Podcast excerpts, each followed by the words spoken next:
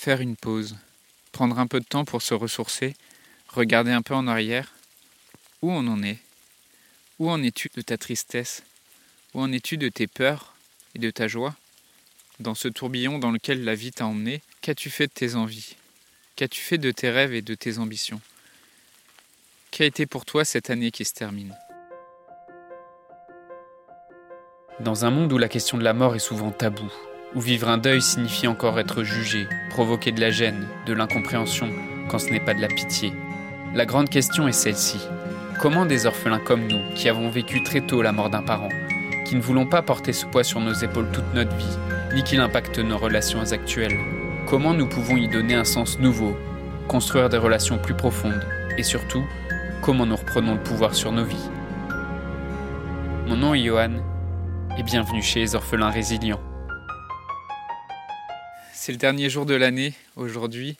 C'est le moment où, euh, où, on souffle un peu, où on se détend et on prend le, moment pour vivre les fêtes de fin d'année. On en profite pour faire un, point sur cette année qui se termine. Quand tu fais le bilan pour toi de cette année, qu'est-ce qui s'est passé en 2021 dans ta vie? Sur quel aspect de ta vie as-tu avancé? Quels ont été les moments les, les, plus forts pour toi? Et quelles ont été aussi les, les difficultés que tu as surmontées? Ou les souvenirs que tu garderas en mémoire. Quels rêves as-tu poursuivi cette année Ou quels, sont les rêves sur lesquels tu as, tu as avancé aussi cette année? Je t'invite vraiment à, à, prendre une feuille ou un carnet et à écrire toutes les réponses à ces questions et de venir les, les partager dans le groupe Facebook. Je vais partager avec toi certains moments forts que j'ai vécu cette année et qui font, qui font du sens pour moi. D'abord, je suis arrivé au, au bout d'un projet entrepreneurial euh, en immobilier que j'avais commencé, entrepris il y a plus de, de, deux ans et qui me paraissait vraiment irréalisable au début. Ensuite, en, sport, j'ai escaladé des falaises, j'ai dé, dépassé mes, limites en escalade en m'attaquant à des niveaux que, je croyais jusque-là aussi inaccessibles. Et pour euh, celles et ceux qui, connaissent un peu l'escalade, j'ai attaqué le, niveau 7A et donc c'est quelque chose dont je suis assez, fier et assez heureux de, de voir euh, toute la progression que j'ai eue pour arriver jusqu'à ce niveau-là. J'ai aussi euh, volé pour la première fois en parapente et ça c'était vraiment euh, une expérience incroyable d'apprendre à décoller tout seul et d'apprendre à atterrir tout seul et de, voler, de voler au-dessus des sapins avec des centaines de mètres de vide en dessous de, moi.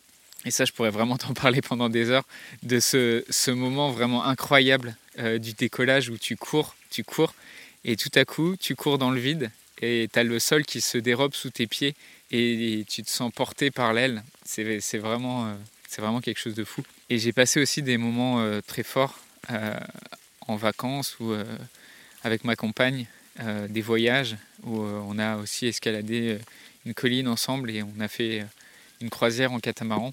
Et j'ai passé aussi des, super moments entourés d'amis, de famille, des moments, des moments excitants aussi où j'ai volé dans un petit avion, des moments plus secrets, euh, comme une marche euh, tôt un matin avant d'aller escalader une falaise. Euh, et pendant cette marche, on a croisé une, biche comme ça tôt le matin, il devait être 9h du matin au milieu d'une forêt. Ou aussi des moments plus intimes et des rencontres, euh, des partages avec des amis qui, qui étaient vraiment sincères et profonds. Et pendant cette année 2021, c'est vraiment ce que je garde en souvenir, en mémoire de cette année. Et bien sûr, cette année, j'ai aussi affronté beaucoup de doutes, j'ai eu beaucoup de questions et de, de, difficultés, mais je retiens surtout ce que j'ai surtout ce que j'ai dépassé ou ce que j'ai accompli cette année.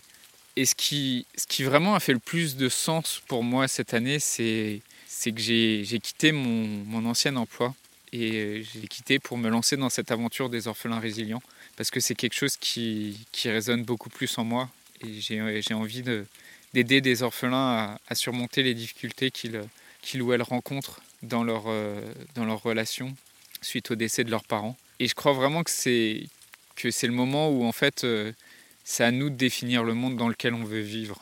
Et pour moi, ça prend cette, euh, cette forme-là.